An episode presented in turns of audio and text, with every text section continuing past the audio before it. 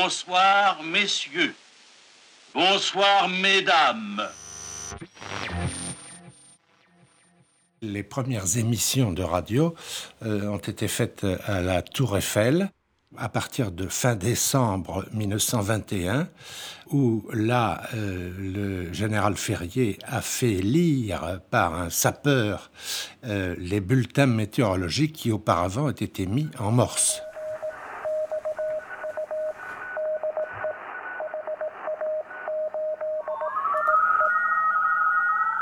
La première véritable station de radiodiffusion avec des programmes élaborés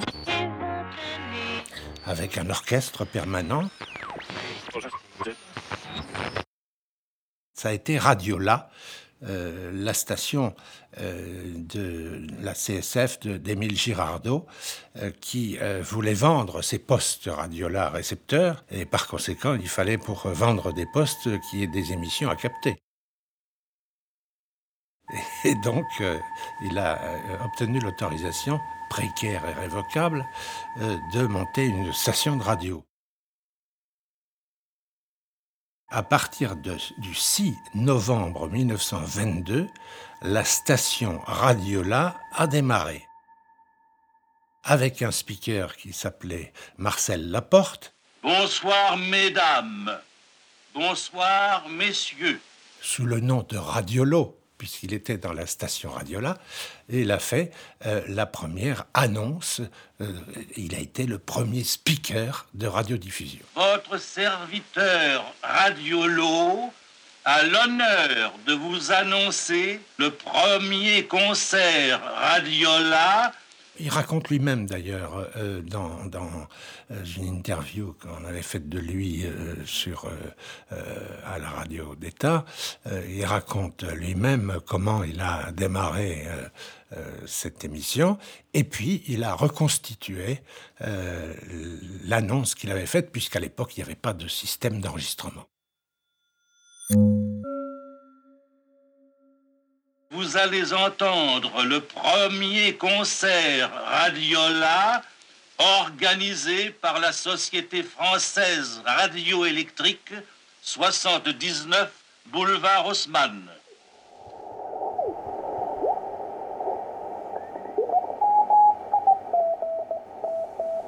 C'est un ami qui lui avait dit Tiens, on passe des auditions, vas-y, je crois que c'est pour parler derrière un rideau.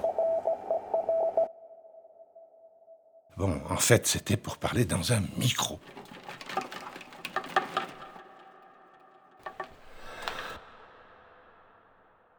Marcel Laporte, au départ, était donc, je vous l'ai dit, un comédien. Sa voix de baryton Martin l'orientait plutôt vers l'art lyrique. Et euh, euh, il a très vite compris comment ça marchait parce qu'il a vu ses prédécesseurs euh, aux essais qui parlaient et ça, donnait un, un, son à peu près inaudible, etc. il a bien compris qu'il fallait devant ces micros, qui étaient les premiers micros à charbon, qu'il fallait parler extrêmement lentement et d'une manière très précise. Afin de donner à nos auditions en prenant soin de bien articuler un caractère artistique élevé, mais sans forcer sa voix. Nous avons fait appel à l'éminent chef d'orchestre Victor Charpentier, qui a bien voulu se charger de l'élaboration de nos programmes. Veuillez profiter des quelques instants pendant lesquels les musiciens accordent leurs instruments pour accorder vos appareils.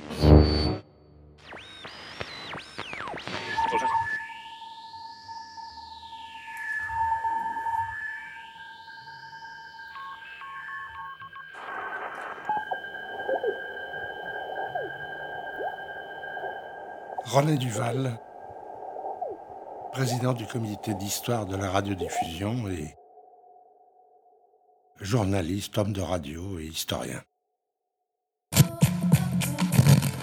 De la réalité d'aujourd'hui.